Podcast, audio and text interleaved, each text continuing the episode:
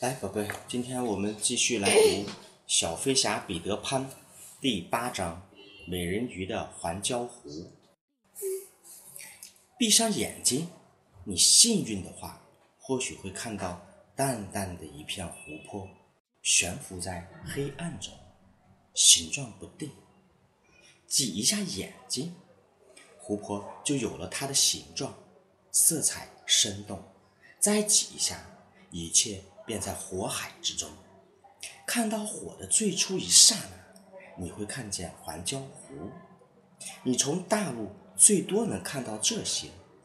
要是真的能多一刹那的时间，你也许能看到海浪和听见美人鱼的歌声。那帮孩子常在环礁湖上度过长长的夏日，他们在湖面上游泳或者漂浮。在水中玩美人鱼游戏，在梦幻岛的生活中，温迪一直觉得遗憾的是不能和美人鱼交谈。他多次偷偷地溜到湖的边缘上，特别是海盗礁上去看美人鱼。美人鱼们在那儿晒太阳，悠闲地梳头。他大为好奇，游了过去，垫着脚尖走到离他们只有一码远处。可是他们发现了他。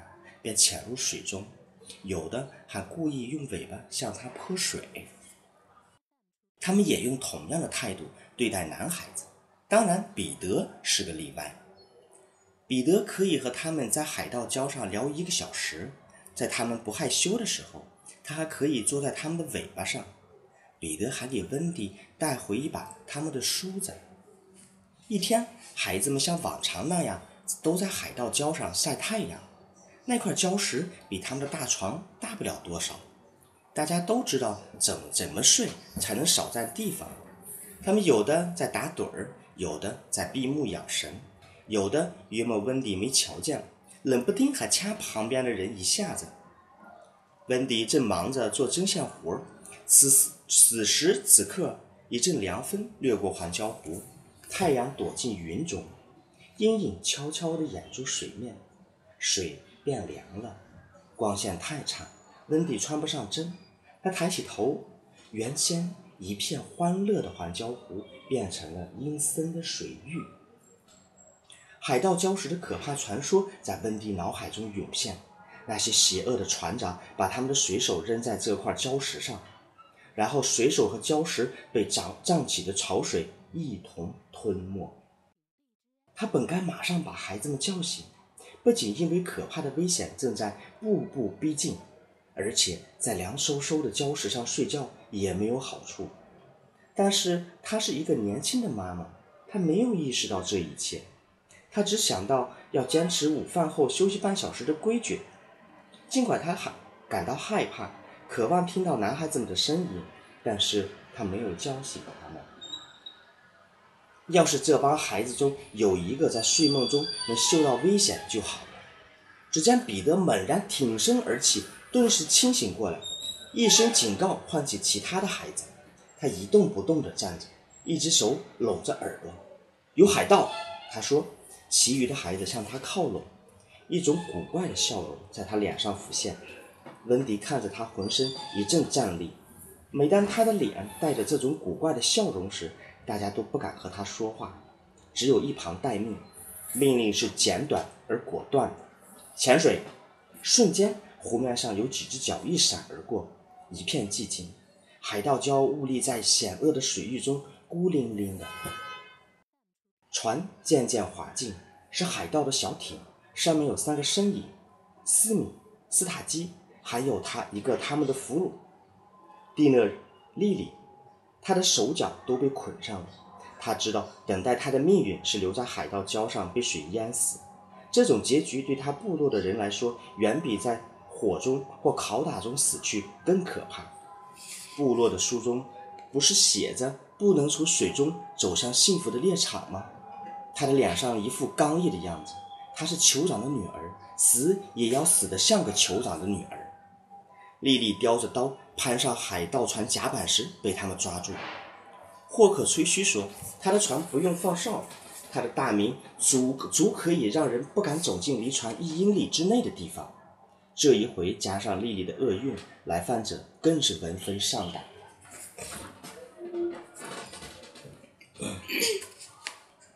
两个海盗没瞧见礁石，一直到小艇碰上了才知道。转舵，笨蛋！那是斯米的爱尔兰口音。这就是那块礁石。好了，咱们剩下的事儿就是把这个印第安人弄上去，让他在那儿等死。这对莉莉这样漂亮的姑娘来说实在太残忍。她心高气傲，不肯挣扎。再说，挣扎也没什么用。礁石后面的近处有两个脑瓜在水中上上下下的浮动，这是温迪和彼得。温迪第一次见到如此悲惨的事儿，直掉眼泪。彼得见得多，不过也都忘了。他不像温迪那样难过，心中多半是一种义愤。两个对付一个，不要脸。他想把莉莉救下来，最省事的方办法是等海盗们走后把绳子解开。不过彼得总是挑难做的来做，他简直是无所不能。他装作霍克的声音：“喂，你们两个笨蛋！”他装的像极了，是船长。两个海盗吃惊的，你看看我，我看看你。他一定是正冲咱们游过来。斯塔基说：“可是他们看不见他在哪。”我们正在把这个印第安人放到礁石上。斯米大声说：“把他放了，放掉。”他们很吃惊。对。割断绳子，放他走。可是船长，快，听见没有？彼得喊道：“要不我就用钩子把你们给划了。”真乖，斯密嘟囔着。还是照船长的吩咐办。斯塔基紧张地说：“是是。”斯密一边回答着，一面赶紧割断绳子。莉莉马上从斯塔基的脚下鳗鱼般的滑入水中。彼得的成功使温迪惊喜万分。他知道此刻彼得更是得意忘形，像一只得胜的公鸡，就要趁势打鸣。他赶紧伸手去捂他的嘴。就在这个时候，环礁湖面上传来霍克的声音：“喂，船上的，这可不是彼得装出来的。”彼得刚要得意地喊出来，一听这声音，便改成了打口哨：“喂，船上的！”那声音又传了过来。温迪明白，真的霍克在水面上。霍克向小艇游去，手下人给打着灯光。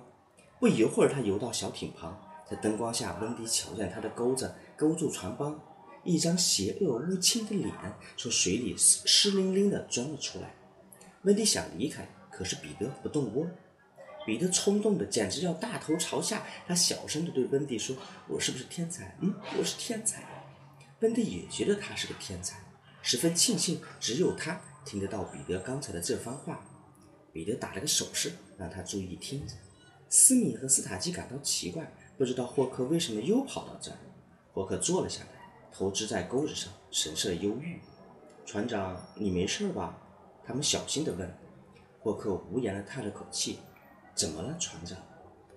霍克悲伤地说：“完了，那帮小子找到了一个妈妈。”温迪惊恐之中，不禁又沾沾自喜。真倒霉！斯塔基大声说。妈妈是什么？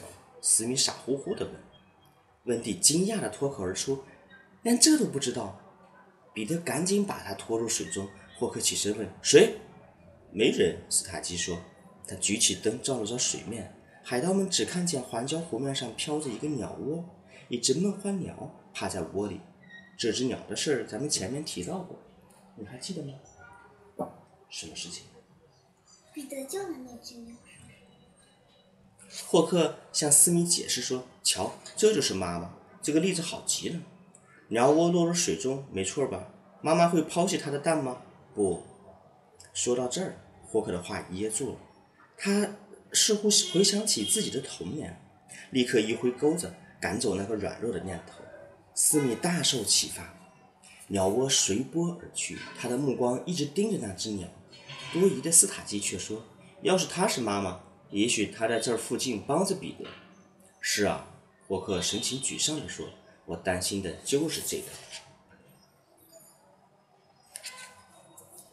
船长，斯密兴奋地说：“难道咱们不能把孩子的妈妈抢过来当咱们的妈妈？”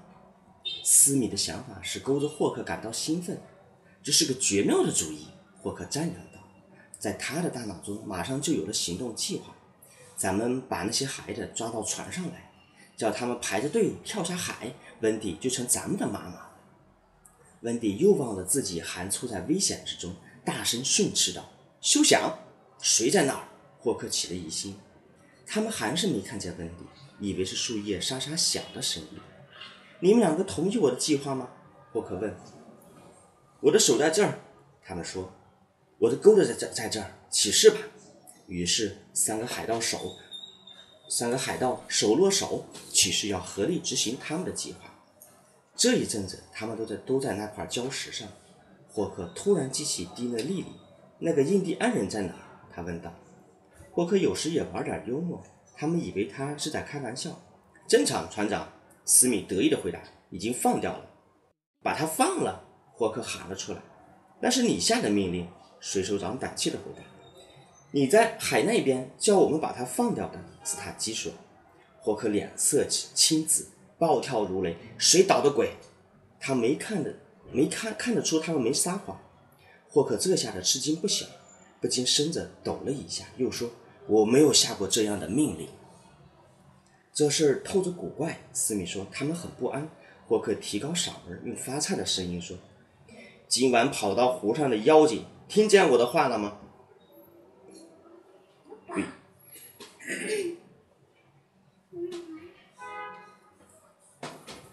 彼得自然按耐不住，立刻用霍克的声音说：“古里古怪，乱七八糟，听见了。”这个节骨眼上，霍克的脸没有发白。斯米和斯塔基吓得挤成一团。陌生人说：“你是谁？”霍克问。“我是詹姆斯·霍克。”那个声音说：“是海盗船的船长。”“你不是，你不是！”霍克声嘶力竭地喊叫着。“胡说！”那个声音反驳说。你再这么说，我就把猫砸在你身上。”霍克用讨好的口吻说。“如果你是霍克，杰德几乎是自认倒霉了。那么，先告诉我我是谁？”鳕鱼，那声音答道：“一条鳕鱼罢了。”鳕鱼，霍克上气的重复。此时此刻，他的精神都要崩溃了。那两个手下早缩到一边去了。难道咱们一直是由鳕鱼指挥的？他们嘟囔着：“这也太掉价了。”他成了悲剧式的人，他的狗正在掉过头来咬他，他自己几乎没有意识到。对付如此可怕的说法，霍克需要的不是别人的信任，而是他自己的信心。他的自信心正在融化。别抛弃我，伙计，他用嘶哑的声音低声说：“自信心，知道吗？”我就很有信。不过，你在一层三段上最缺的就是自信心。可是我现在会有自信吗？有，好。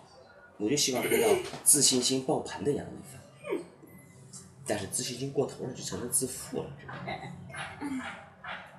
跟所有的海盗一样，与他邪恶的本性连在一起的是软弱的一面。这种软弱有时还带着直觉。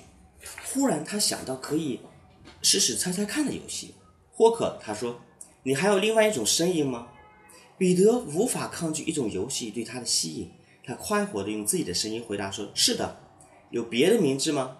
是的，叫蔬菜。”霍克问：“不对，矿石不对，动物是啊，男人不对，轻蔑的声音，男孩子是的，普通男孩子不对，了不起的男孩子是的。”这次的回答使温迪感到很难过。“你在英格兰吗？不对，你在这儿。”“是的。”霍克全糊涂了。他抹了抹汗蹭蹭的额头，对那两个人来说：“你们来问问他。”斯密迟疑了片刻，不无歉意地说：“我想不出什么问题，猜不出，猜不出。”彼得得意地说：“你们认输吗？”彼得的骄傲使几个家伙有机可乘。“是的，是的。”他们赶紧说：“那好，我告诉你们，我是彼得潘。”原来是彼得。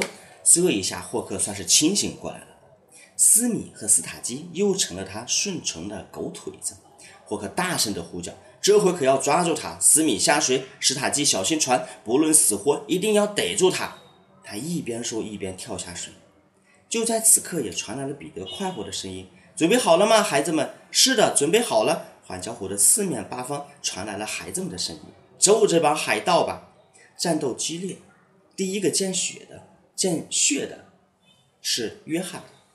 他勇敢地爬上小艇，扭住斯塔基。在打斗中，海盗手中的水手刀落入水中，他也挣脱了约翰，落到船舷外。约翰随后跳入水，跳入海里，小艇飘走了。水中四处有人头浮动，刀光一闪，便是吼叫，或者是惨叫。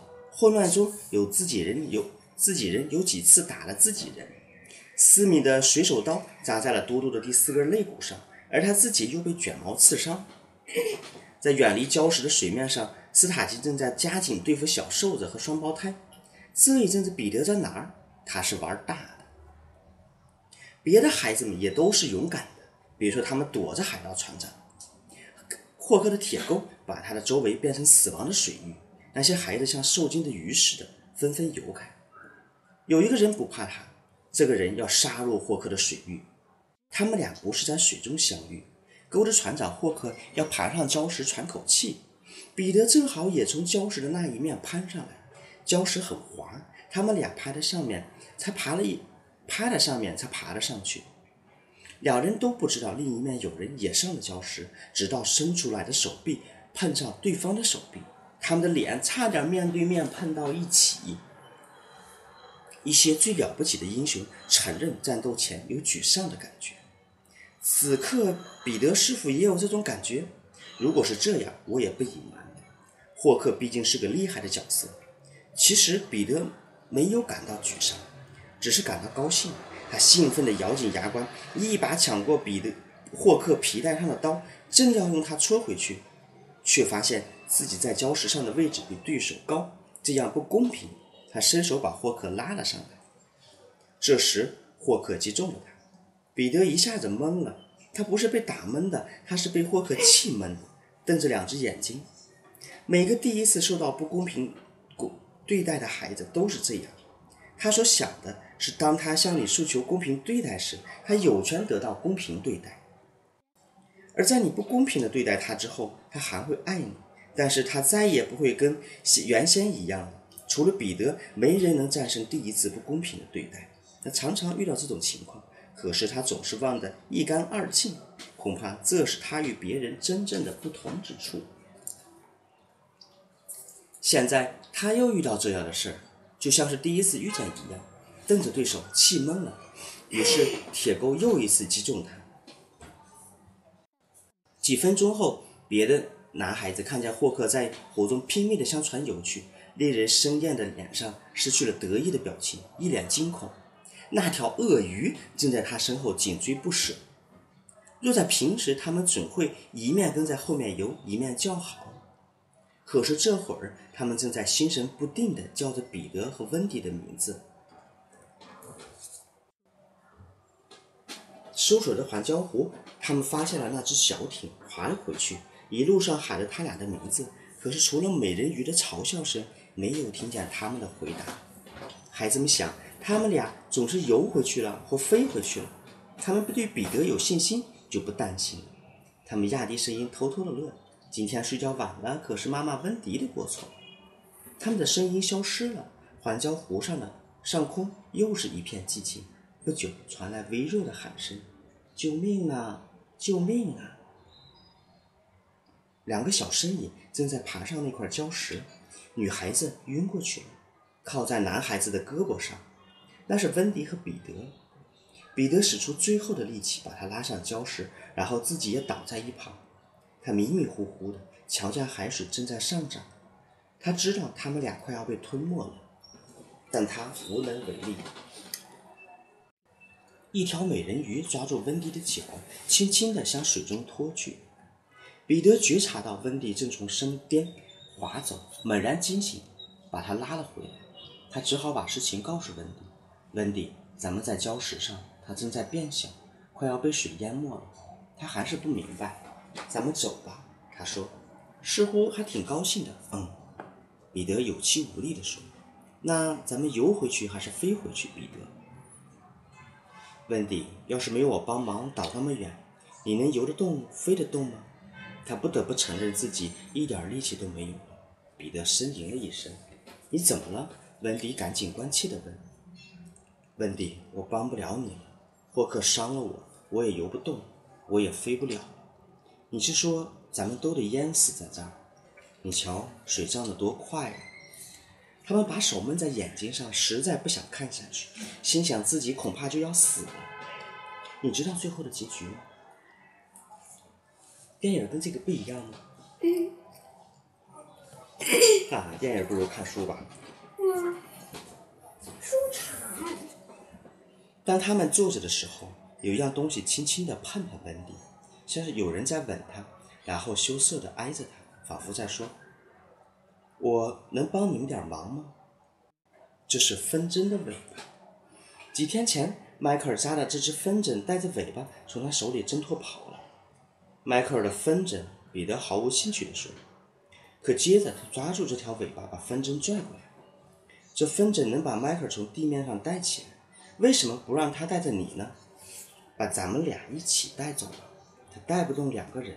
迈克尔和卷毛试过，咱俩抓阄吧。